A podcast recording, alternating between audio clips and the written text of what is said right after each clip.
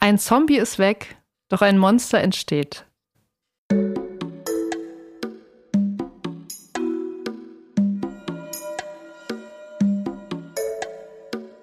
Friendly Reminder mit Carla Kaspari und Kurt Prödel. Ja, mit diesem äh, Kommentar aus der Neuen Zürcher Zeitung sage ich Hallo und herzlich willkommen zur neuen Ausgabe vom Friendly Reminder. Mir gegenüber sitzt der Internetstar Kurt Prödel. Hallo Kurt. Hallo, liebe Carla. Schön, dass du auch da bist. Gegenüber sitzt mir die liebe Carla, für mich auch Internetstar, Autorin mhm. und Schriftstellerin. Und ähm, dieses Zitat musst du mir nochmal erklären? Ja, ich dachte einfach, ich starte mal wieder positiv hier rein. Es war tatsächlich ein Kommentar zur Übernahme der Credit Suisse, dieser Großbank in der Schweiz. Vielleicht hast du das mitbekommen.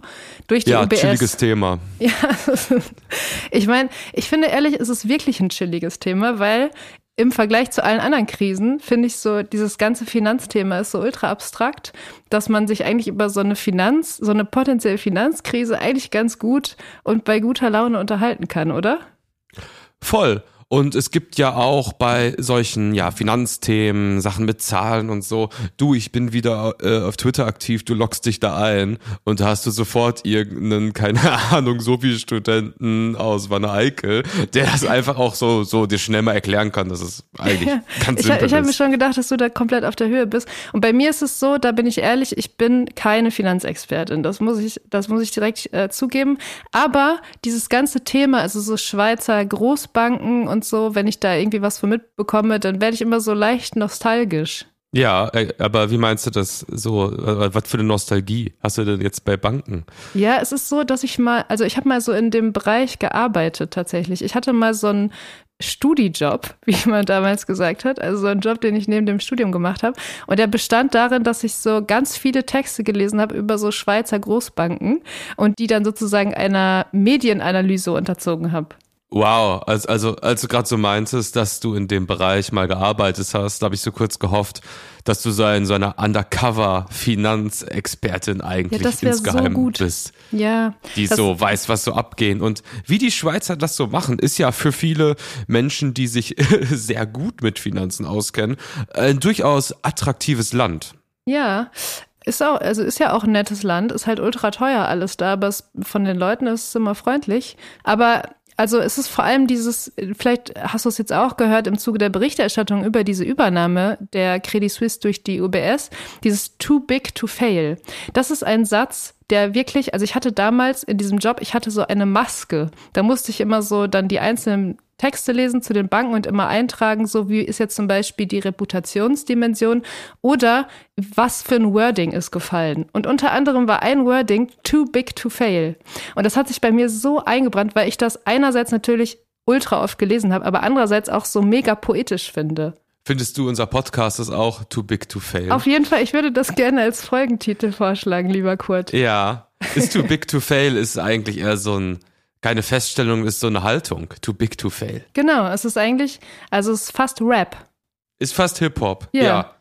Finde ich auch. Liebe Carla, ist, äh, wir kennen die Kommentare. Ich mache die Podcast-Kerze jetzt an. Oh, das ist Damit sehr gut. wir hier direkt in die äh, Folge reinstarten, weil ganz ehrlich, ah, es ist äh, einer, es ist, also ich fühle mich wie in so einem Gefängnis, wo so Striche an der Wand sind ähm, es ist so der gefühlt hundertste, 150. Strich von undefiniertem grauem Wetter es in meinem Leben mehr. halt da. Ja. Und ganz ehrlich, ich habe wirklich gar keine Energie mehr. Es ist echt also so. es ist wirklich, ich pack das einfach nicht mehr.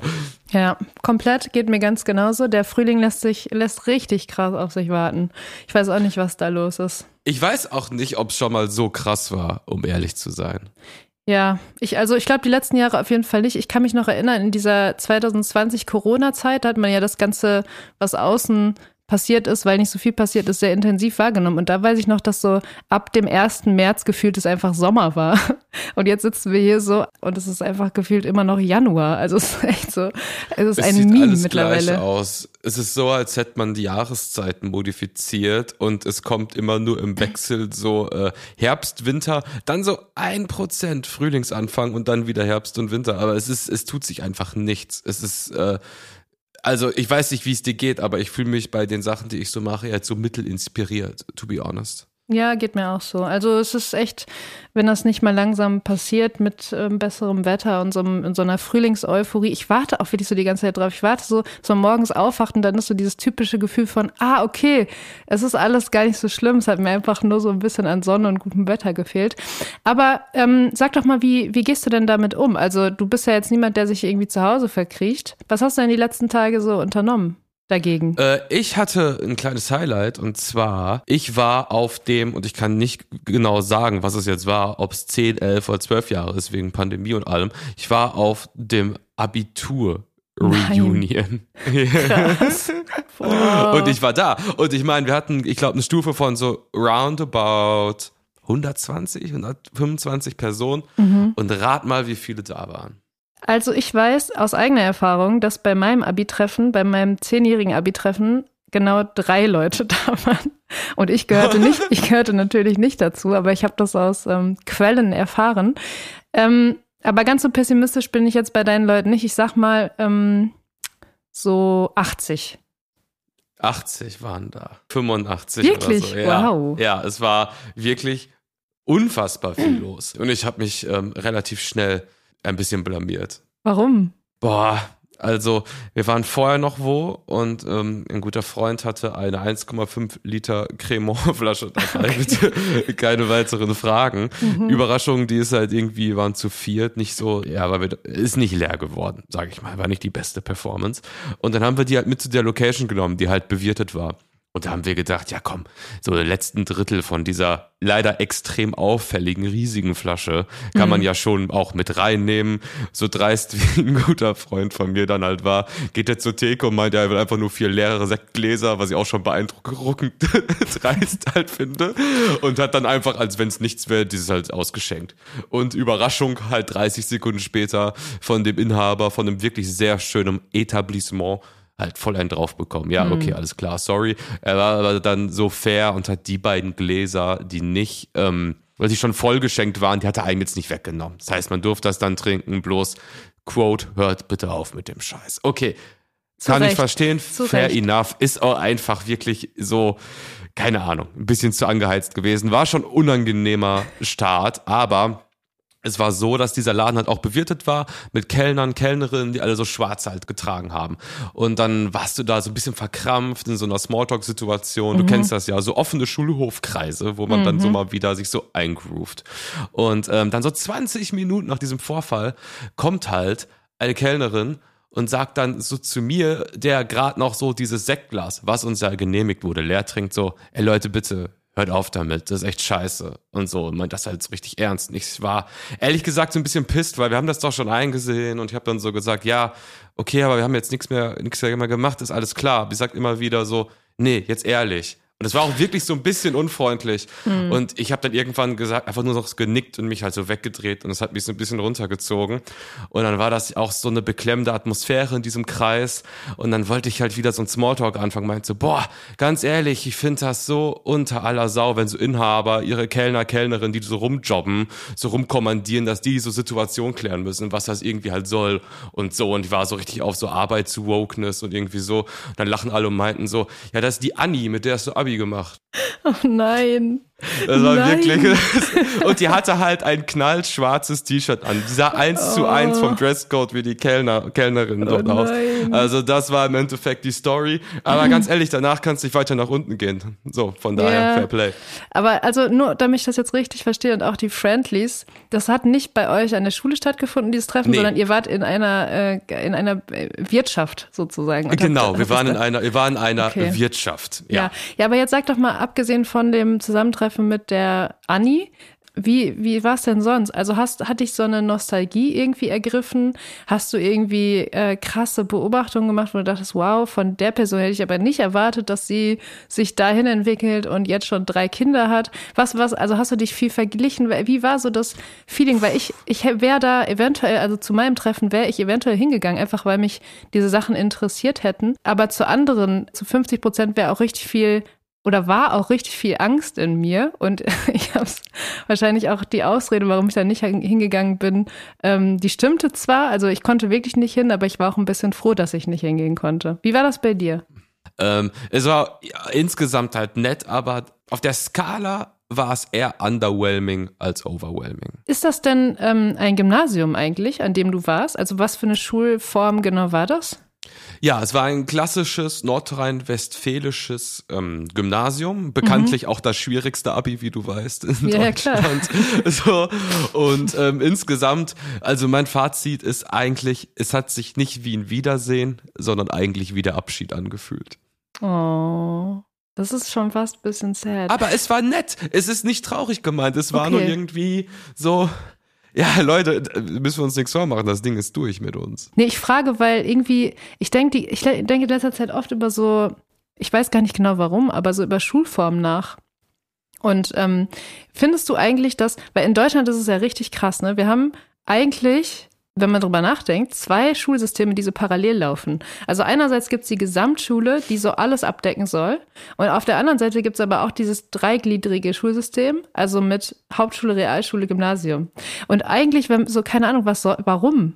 Also ich frage mich mhm. wirklich, warum das überhaupt existiert, wenn die Gesamtschule ja eigentlich voll die gute Idee ist. Also es ist einfach ein inklusives Konzept. Es soll alle Leute aus allen möglichen sozialen Schichten, soweit das möglich ist, irgendwie zusammenbringen und alle haben dieselben Chancen. Warum ist es so, dass neben dieser Gesamtschule auch noch dieses komische Elite-Gymnasium existiert und die Realschule, die, wo irgendwie niemand so richtig weiß, was das eigentlich soll, und die Hauptschule, die irgendwie dich direkt abstempelt als jemand, der, okay, der war jetzt auf der Hauptschule. Also ganz ehrlich, ich glaube, selbst in dem Alter, wo das für mich relevant war, habe ich das nicht begriffen, wie nach ja. vier Jahren keine Ahnung, äh, Sachen im Kunstunterricht ausschneiden und die einfachsten Sätze zu bilden, da irgendeine andere Person sitzt, die mit äh, faktisch mit kleinen Kindern irgendwie zu tun hat und dann entscheidet, ob du Haupt-, Real- oder Gymnasium gehst. Also, dass diese mhm. Selektion nach ein paar Jahren Kindergarten und vier Jahren Grundschule, das ist schon wirklich, wirklich komplett verrückt. Ja. Also ich weiß auch nicht, wie das mit dem Abitur jetzt ist, aber es ist doch so, dass mittlerweile prozentual immer mehr Leute Abitur machen, immer mehr Leute studieren yeah. und so weiter. Also der Wert von der ganzen Sache jetzt auch in Zeiten von äh, ChatGPT, äh, ja, eine AI, die wahrscheinlich 90 Prozent aller Abi-Klausuren ähm, mit einer soliden äh, glatten 2 geschrieben hätte, fragt man sich eh ähm, ganz große Fragen zum Bildungswesen als solches. Ja, voll. Ich würde einfach so vorschlagen, sowas wie acht Jahre Schule für alle, aber dann auch so inklusive äh, Grundschule und dann einfach noch vier Jahre da drauf, einfach wo man das Ganze doch so ein bisschen vertieft und vielleicht auch mal ein Gedicht analysiert. Aber den Rest, ich meine, das ist doch alles auch jetzt, das ist doch relativ egal. Also jetzt so mit ChatGPT und so, entweder du, du, wenn du danach noch Bock hast, dich weiterzubilden, dann kannst du das ja so freiwillig machen, aber eigentlich braucht man, also ich weiß gar nicht, warum man jetzt irgendwie noch zwölf Jahre im längsten Fall zur Schule gehen sollte und warum das noch in so ein komisches parallel laufendes, zwei parallel laufende Schulsysteme gegliedert ist.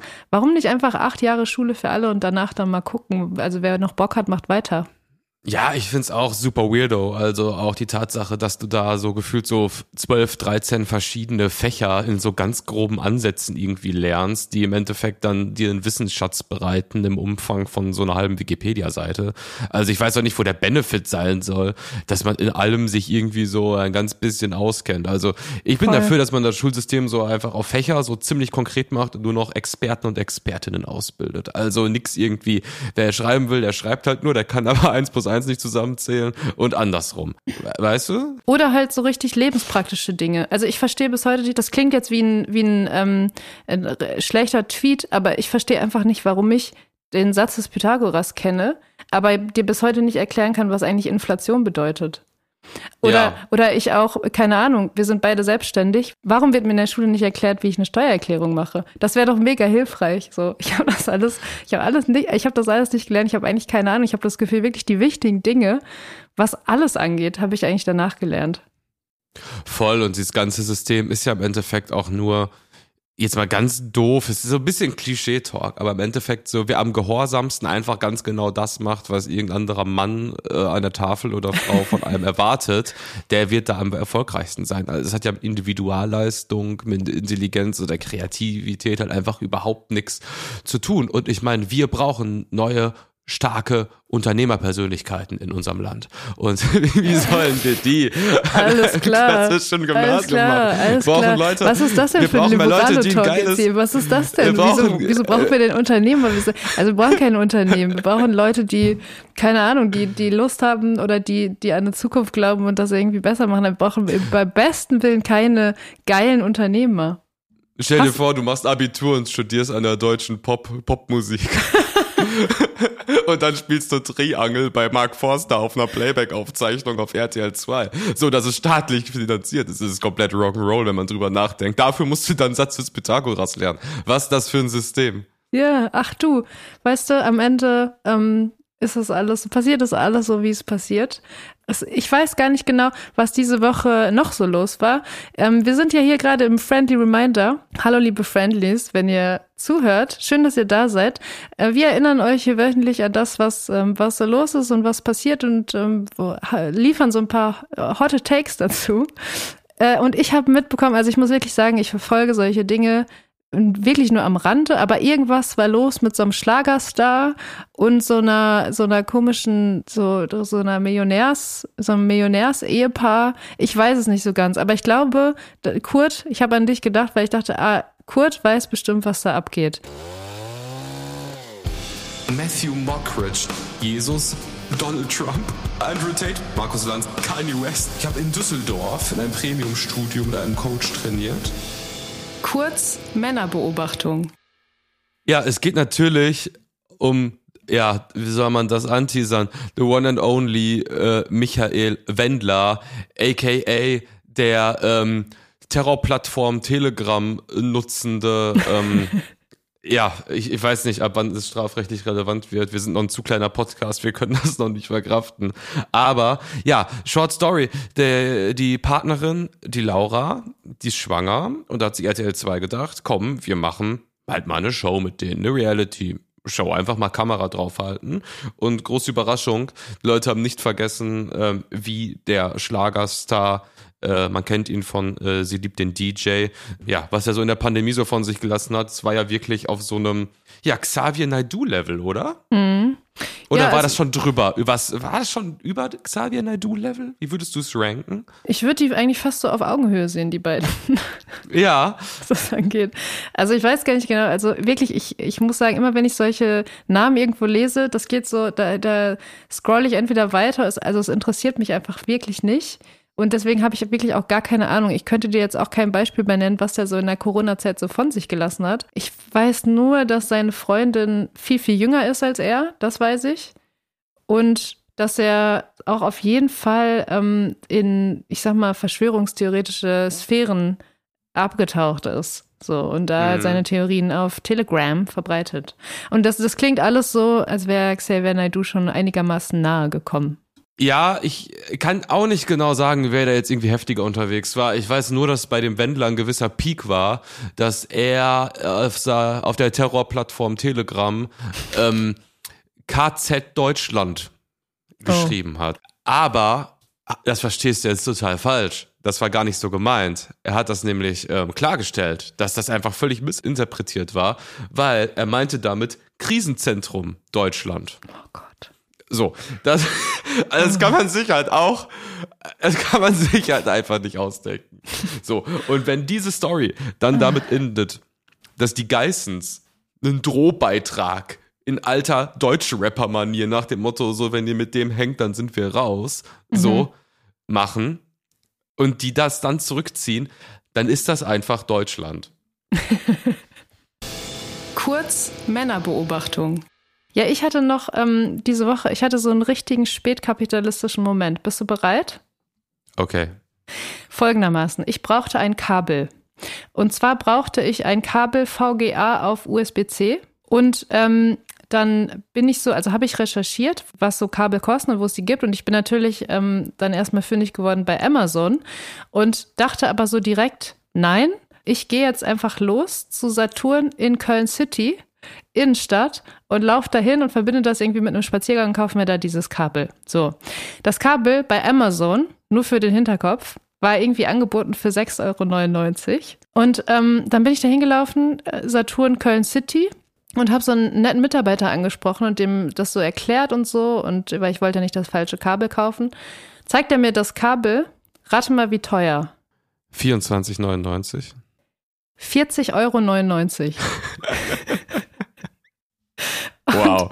Das war echt Ich dachte, so, ich also, bin mit 24 drüber. Ja, also ich meine, ganz ehrlich, ne? Ich will diese äh, Fuck, diesen Fuck-Shit wirklich nicht unterstützen. Und ich, ich glaube, wenn es 24,99 gekostet hätte, ganz ehrlich, hätte ich gekauft. So. Du Einfach. willst lieber die kleinen unabhängigen Einzelhändler wie Saturn nein. unterstützen. Nein, ich will, aber ich will einfach nicht Amazon unterstützen. Das ist das Ist Ding. das so? Hast du das pauschal so? Ähm, ja, auf jeden Fall. Ich versuche das jedes Mal zu vermeiden, so eben auch in dieser Situation. Es war dann so, dass ich das natürlich in dem Fall nicht gemacht habe. Da bin ich auch ehrlich, weil mir das einfach zu viel Geld war und ich einfach exakt dasselbe Produkt online bekommen habe für irgendwie einen Bruchteil des Preises. Generell, es macht, also Amazon ist mir in letzter Zeit aufgefallen, es macht einem das so richtig schwer, das zu verachten. Ich hatte letztens auch so eine Situation, ich habe mir ähm, so eine Folge von einer Serie habe ich mir gekauft bei Amazon. Also Prime war das, äh, weil es die einfach nirgendwo anders gab oder gibt. Und dann habe ich die gekauft und habe mich aber vertan, weil ich hatte diese Folge schon gekauft. Das heißt, ich habe sie doppelt gekauft. Ich hatte aber ungünstigerweise auch schon das Intro geschaut, weil dann ist es mir erst aufgefallen, dass ich die Folge schon gesehen hatte. Und wenn man das Intro schaut, dann kann man diesen Kauf nicht mehr stornieren. Und ich war, ähm, es ging dabei, glaube ich, um 2,99 Euro, aber da ist dann bei mir äh, irgendwas äh, durchgekommen. Ich wollte auf jeden Fall diese Folge, ich wollte irgendwie mein Geld zurück und habe dann dem Kundensupport geschrieben bei Amazon. Und Kurt, es war die beste Kundenservice-Erfahrung wahrscheinlich meines Lebens. Ich habe da in diesen Chat reingeschrieben, dann kam eine Person oder ein Bot, ich kann gar nicht sagen, ob es jetzt irgendwie menschlich war oder nicht, und hat mit mir geschrieben, innerhalb von einer Minute war das Ding geklärt, super freundlich. Und diese Person schreibt mir so, ja, Sie kriegen jetzt innerhalb von zwei bis drei Werktagen kriegen Sie das Geld zurück. Keine Probleme, gar kein Stress ich war glücklich. Ich sag, wie es ist. Also es macht, es ist irgendwie so, es fällt einem sehr schwer, dem Ganzen noch zu umgehen. Ich weiß nicht, wie es dir da geht.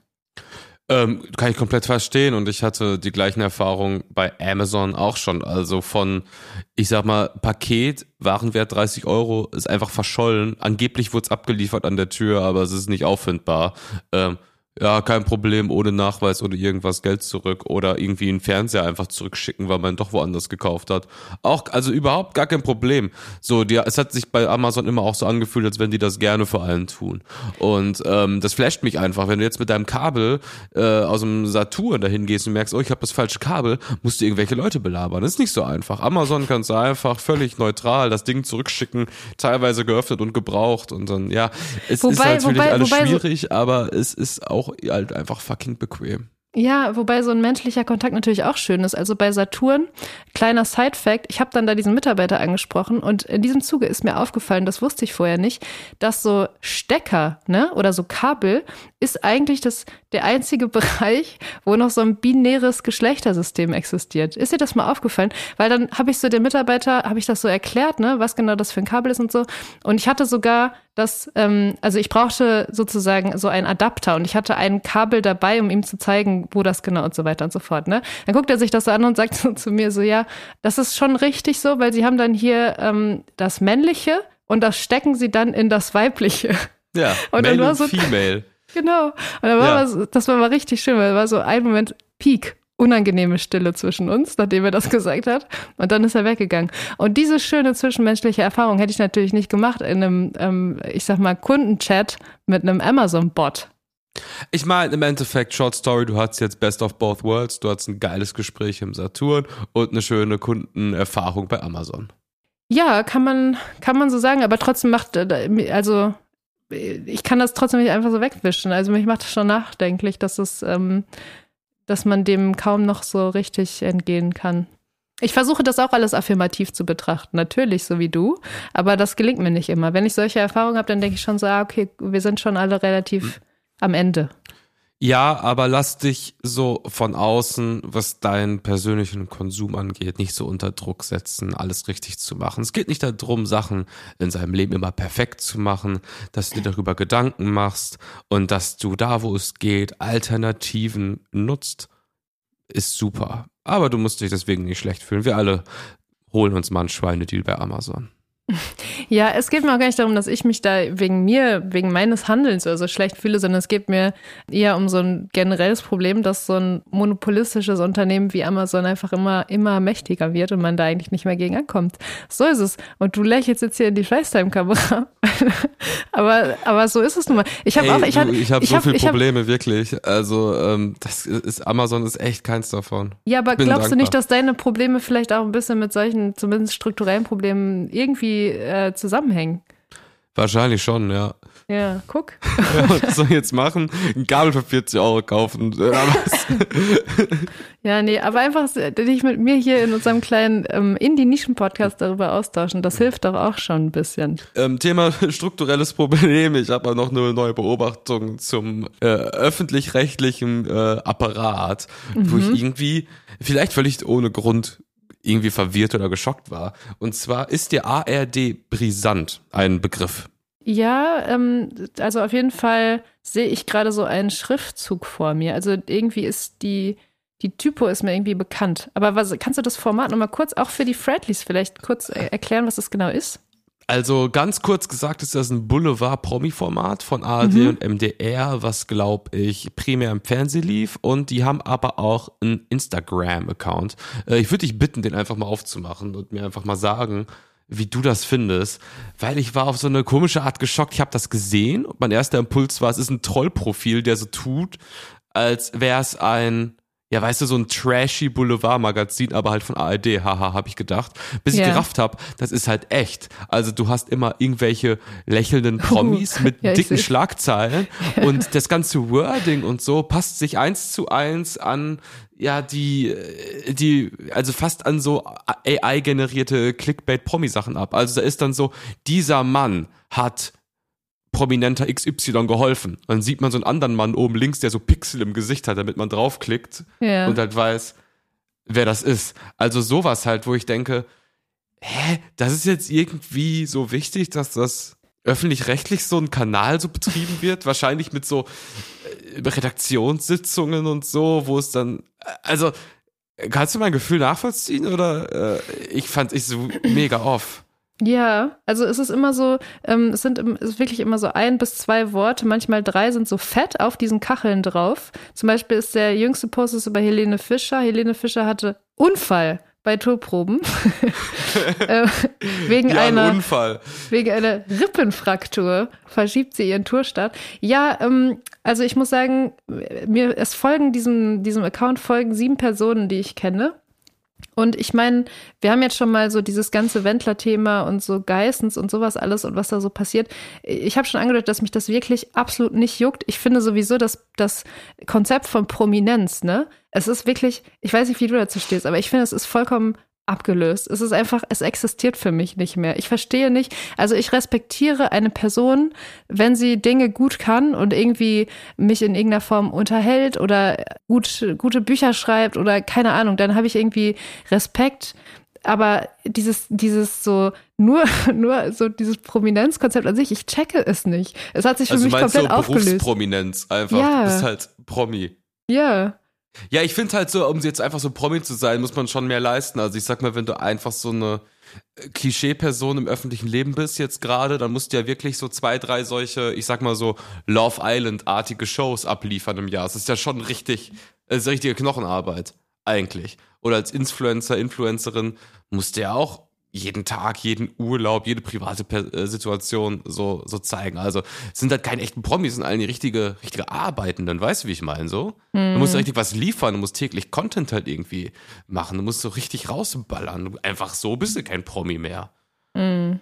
Ja, es ist auch einfach nur meine ganz persönliche Haltung dazu. Ich kann auch verstehen, wenn man da irgendwie die Sachen verfolgt, so von den Leuten und von den, von den Promis. Hier ist auch irgendwie, ich scrolle gerade so durch parallel. ist geil, oder? Das, das ist Das ist richtig geil. irgendwie So, so, Hast du das gesehen, wo die gemacht, dieser Mann hat der und der geholfen, ist der Mann so gepixelt.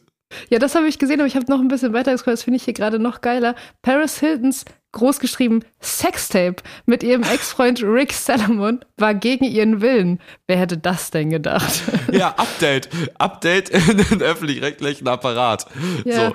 Also ich meine, ich kann das, ich glaube, ich kann deinen deinen Take verstehen. Du sagst so, hä, warum äh, so ein, so ein ich sag mal, seriöses, öffentlich-rechtliches, äh, gebührenfinanziertes äh, äh, Programm, warum äh, beschäftigt sich das auf so eine trashige Art und Weise mit Prominenten? Aber ich muss ganz ehrlich sagen, das ist halt auch einfach eine Form der Unterhaltung, die Leute irgendwie gut finden und sich daran erfreuen. Und deswegen finde ich das erstmal okay über die, ich sag mal, über die Art und Weise, die Art und Weise über Promis zu berichten und das dann vielleicht auch noch mit so mit so Insta-Kacheln zu machen, wo dann so in so einem fetten pinken Fond irgendwie was über die Leute geschrieben wird. Darüber kann man streiten, aber an sich ist es halt so, wie es ist, oder? Ja, wobei ich halt einfach finde, dass es cool ist, dass öffentlich-rechtliche gewisse Formate oder irgendwie Unterhaltung ähm, adaptiert und auch selber herstellt. Aber es gibt nun mal gewisse Kunstformen, wie vielleicht auch der Boulevard, der sich einfach durch maximale Grenzüberschreitung irgendwie auch ähm, und auch extrem inkorrekte Berichterstattung auszeichnet. Genauso wie Gangsterrap sich einfach durch gewisse Grenzüberschreitung auszeichnen. Ob man will oder nicht, ob man das gut findet oder nicht, sei jetzt erstmal dahingestellt. Und deswegen finde ich es halt komisch, so ein Boulevard nach öffentlich-rechtlichen Maßstäben inkorrekt ist für mich so, als wenn jetzt öffentlich-rechtliche so ein Farid Bang-Album macht, aber ohne Schimpfwörter. Also weißt du, wie ich meine? Das ist einfach, wo, warum? Da gibt's doch den richtigen Shit online. Da gehe ich auf bunte und da knallt's, aber doch ganz bestimmt nicht irgendwie auf die ARD-Version davon. Wie gesagt, es gibt so ein paar Leute, die, also unter meinen Followern, die denen auch anscheinend folgen. Und vielleicht ist es ja schon so, dass da, dass da, ich sag mal, qualitätsjournalistische Ansprüche in diese Berichterstattung Ach, über die komm. Prominenten mit rein. Das kann doch sein. Komm, Was das muss weiß doch ich. knallen, da müssen Sachen geleakt werden, da müssen Adressen sein, Klingelschilder und, und so. Aber nicht irgendwie ARD-Style so. Ja, ich, äh, ja. Da steht Helene Fischers gefallen, cool, aber da steht nicht, war er schuld, irgendeine random Bühnenhelferperson oder so. Das ist eigentlich die Story. Liebe Carla, es ist unsere zehnte Folge, es ist eine Jubiläumsfolge. Ja. Ähm, ich möchte dir dazu gratulieren. Ich möchte sagen, dass ich sehr viel Freude habe, das mit dir zu machen. geht Und ich möchte auch aber auch so. sagen, dass ich mich in keiner Aufzeichnung so hohl gefühlt habe wie heute. Oh, Ich habe wirklich? das Gefühl, ich habe heute die, also ich fühle mich wirklich nicht wie ganz auf der Höhe, aber ey, ja, Also ähm, auch von mir natürlich die herzlichsten Glückwünsche zur zehnten Folge des Friendly Reminders. Auch an euch, liebe Friendlies, die immer noch oder neu dazugekommen dabei seid. Wir ähm, sind ein kleiner Indie-Nischen-Podcast. Wir hatten einfach Lust darauf, hier einmal die Woche über ein paar Dinge zu sprechen. Ähm, das Ganze ist mal mehr und mal weniger konsistent und mal mehr und mal weniger diffus. Wir kriegen sehr schöne Nachrichten von euch, die uns natürlich sehr freuen. Apropos, Kurt, was war das mit dieser, mit diesem Kommentar aus New York? Kannst du das nochmal kurz erklären? Da haben wir gar nicht drüber geredet. Ja, ich habe es auch nicht so ganz gecheckt. Also ich kann es nochmal hier aufrufen in meinem Backend. Also ich vermute, dass das das Backend ist. Und ähm, da gab es einen Kommentar, der war...